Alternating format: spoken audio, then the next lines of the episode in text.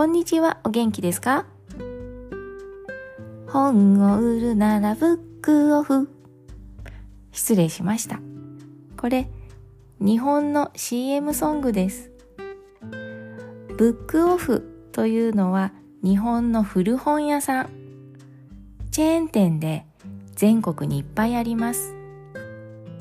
最初は古本だけだったと思うけど、今は本だけじゃなくて、電化製品とかスポーツ用品とか服とか、いろんな中古のものを買い取ったり売ったりしています。私、ブックオフの思い出といえば、買ったじゃなくて、売ったなんですよね。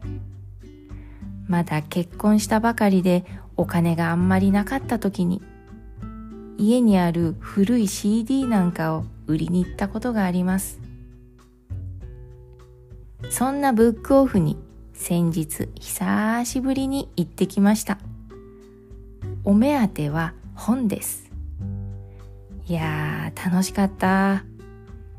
もともと本屋さんは好きで何時間いても飽きないんですけど本って何冊も買うと結構高いですよね。でも、ブックオフなら大丈夫。古本だから安いでしょ？中でも110円コーナーというのがあります。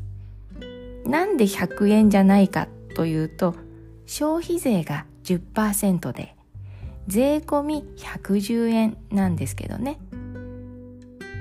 このコーナーの本は全部110円だから、10冊買っても1100円ですよ。もう私は最初からここです。たまにちょっと古すぎてページの端が茶色くなってるのとか、ちょっと汚れてるのもあるけど、大抵のものは綺麗です。新品とほとんど変わらないものもあります。この前は1時間半ぐらいお店にいたかな。それでもたくさんある本の棚全部は見られなかったけど、10冊ぐらい買って帰ってきました。たったの1100円で1時間半も楽しい時間を過ごして本が10冊もらえる。なんてコスパがいいんでしょう。1100円持ってスターバックスへ行くより、こっちの方が断然お得だと思います、私は。というわけで、今私の家には、これから読む予定の本が何冊も積んであります。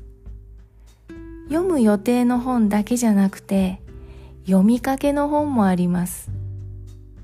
読もうと思って買ったけど、読んでみたらちょっと難しくてなかなか進まなくて途中でそのままになってる本とか。こういう本のことを積んどくって言います。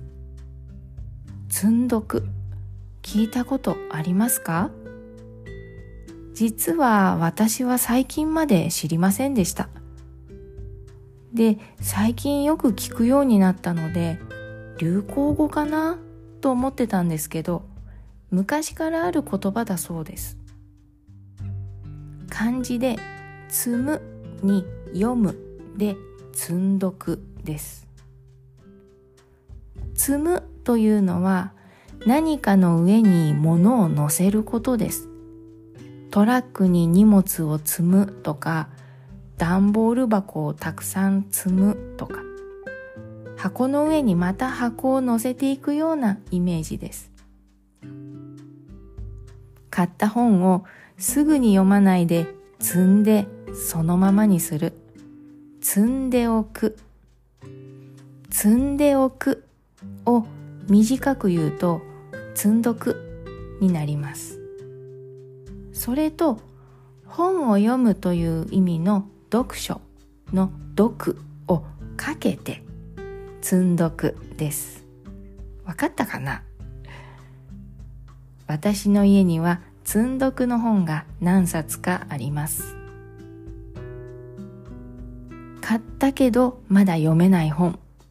読めないかもしれないのに買った本積んどくはもったいないかもしれませんでもこの言葉そんなに悪い意味では使いませんどちらかというといい意味で使っていると思います積んどくがあることで幸せを感じることができるからです。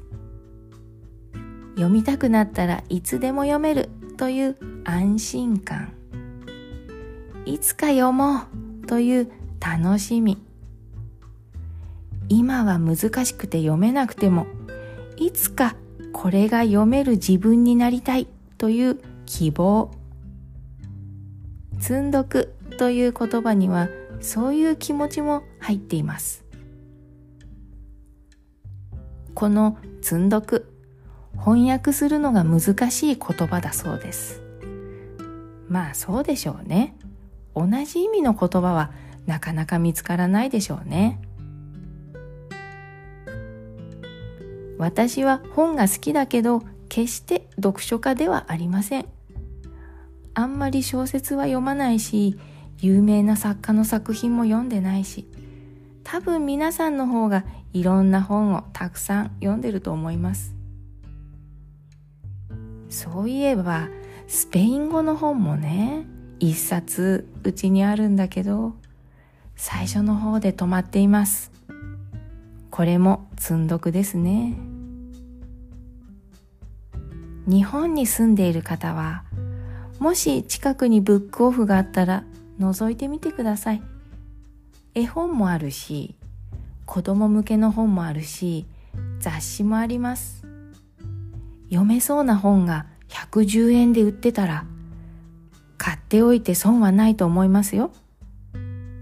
すぐ読めなかったら積んどくにすればいいんですから。110円で幸せな気持ちになれるなら安いもんです。では今日はこの辺で。どうぞ良い一日を。